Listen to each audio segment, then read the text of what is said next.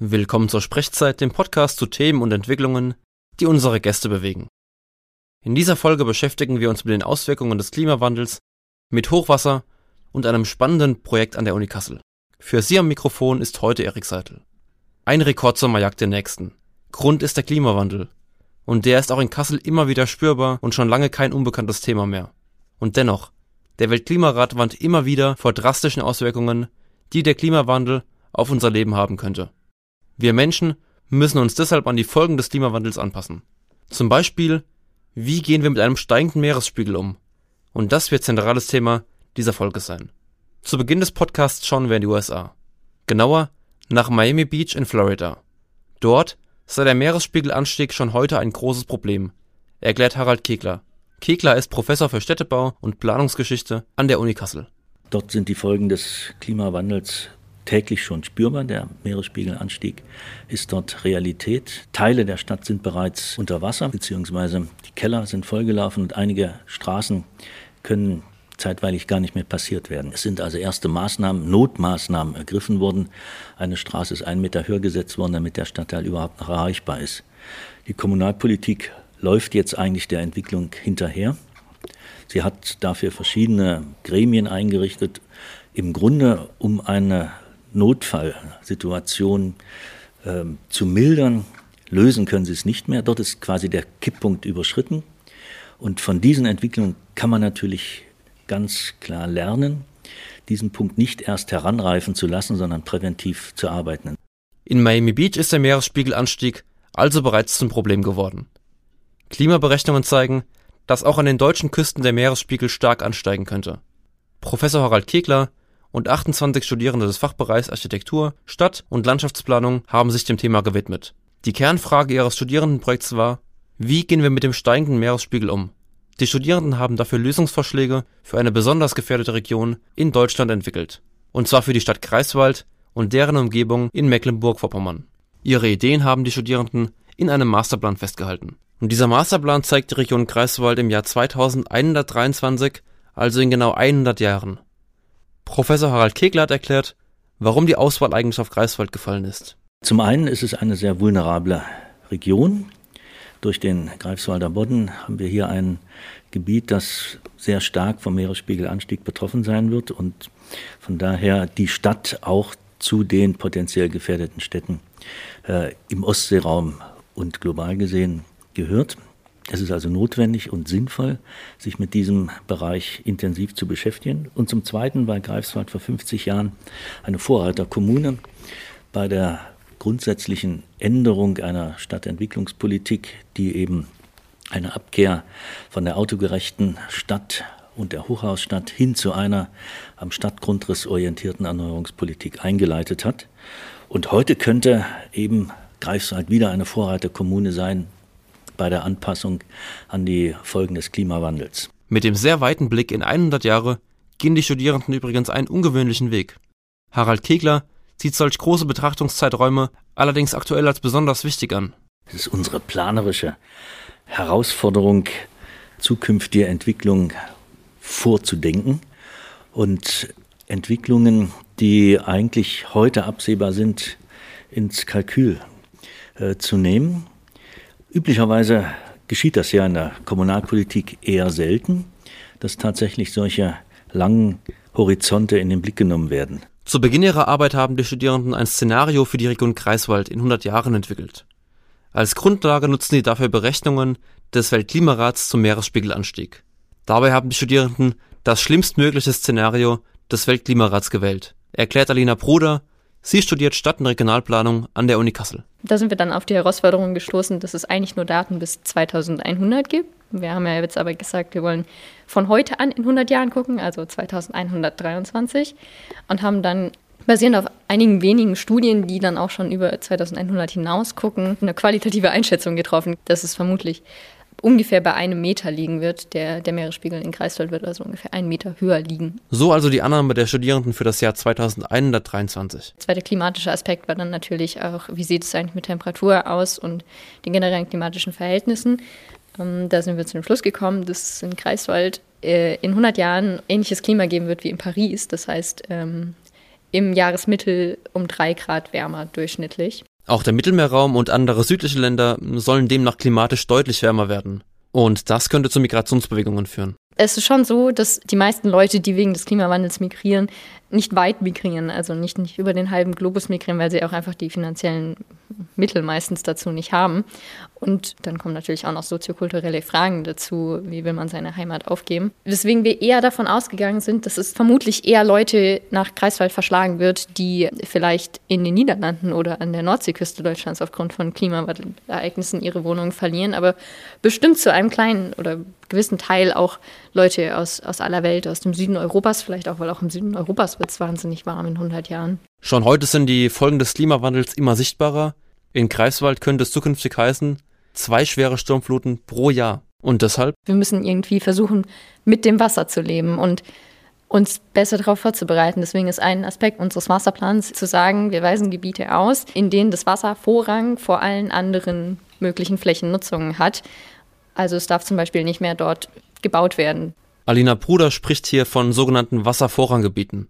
Deren Ausweisung unterstützt auch Professor Harald Kegler. Der äh, entscheidende Punkt, dass tatsächlich diese neue Raumordnungskategorie, nämlich den Wasservorrangplan, dass das aufgenommen wird in der regionalen Planungsdiskussion und die damit zusammenhängenden Konsequenzen für die Standortentscheidung sowohl im Wohnbereich, in der Landwirtschaft, Energie etc., Verkehrswesen. Das kann eigentlich relativ schnell in die Diskussion gebracht werden. Und auf der kommunalen Ebene sind natürlich Standortentscheidungen in den Randbereichen durchaus zu überprüfen, ob es tatsächlich Sinn ist, an den avisierten Erweiterungen festzuhalten oder tatsächlich Standorte nochmal grundlegend zu überlegen und jetzt eigentlich zu beginnen, auch mit präventiven Maßnahmen, die Hochwasserereignisse, Starkregenereignisse auffangen können. Also der Anpassungsprozess an das Unvermeidliche beginnt eigentlich heute. Die Ideen der Studierenden gehen aber noch weiter. Sie sprechen sich zum Beispiel dagegen aus, immer höhere Deiche gegen das ansteigende Wasser zu bauen. Wenn der Meeresspiegel steigt, dann, dann steigt ja auch der Druck auf den Deich. Wenn es dann noch regelmäßig Sturmfluten gibt, dann erhöht sich quasi dieser Druck nochmal mehr. Plus, das kann natürlich dann auch sein, dass mal das Wasser über den Deich sowieso schwebt, wenn er nicht hoch genug ist. Und wenn man dann den Deich immer weiter erhöhen müsste mit dem steigenden Meeresspiegel, dann würden, ähm, dann würden, würde man exponentiell mehr Kosten dafür haben, weil man auch exponentiell mehr Material braucht. Da haben wir uns auch ein paar Studien zu angeschaut. Und das könnten wir dann langfristig nicht tragen, weil das Meer vermutlich auch über 2123 noch weiter steigen wird, weil die Gletscher noch weiter abschmelzen werden, selbst wenn wir quasi dann endlich auf dem Pfad in Richtung Klimaneutralität oder vielleicht sogar Klimapositivität sind. Vor allem darüber wurde lange diskutiert, als die Studierenden ihren Masterplan vor kurzem im Kreiswalder Rathaus, dem Oberbürgermeister, der Verwaltung und Vertretern der Kommunalpolitik vorstellten. Professor Kegler resümiert. Eine ausgesprochen interessante Veranstaltung. Ich hatte nicht erwartet, dass so zahlreich die Kommunalverwaltung vertreten ist, dass auch Politik dabei war und dass wir eine sehr konstruktive Diskussion hatten sehr sachbezogen, waren natürlich unterschiedliche Positionen vertreten. Deich oder nicht Deich, eine Gretchenfrage, die äh, diskutiert wurde. Aber es wurde sehr sachbezogen diskutiert und sehr intensiv über zwei Stunden. Die gesamte Verwaltungsspitze war dabei und hat eben nicht nur die Zeit abgesessen, sondern im Gegenteil hat sich aktiv eingebracht und diese Diskussion offensichtlich auch sehr ernst genommen. Die Gretchenfrage also, immer höhere Deiche bauen oder Siedlungsbereiche aufgeben.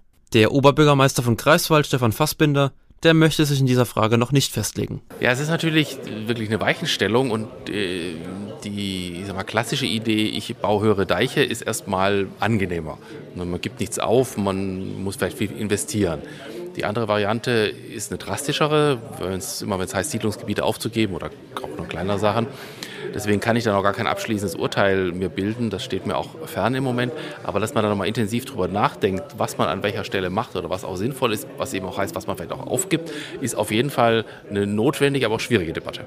Die Studierenden zeigen ja drastische Auswirkungen auf die Region Kreiswald. Von Stefan Fassbinder wollte ich wissen, ob er davon überrascht war. Also im Prinzip nicht, denn so dieses naheliegend, Meerwasserspiegel steigt, was passiert dann? Diese Überlegung hat man sich vorher ja auch schon gemacht.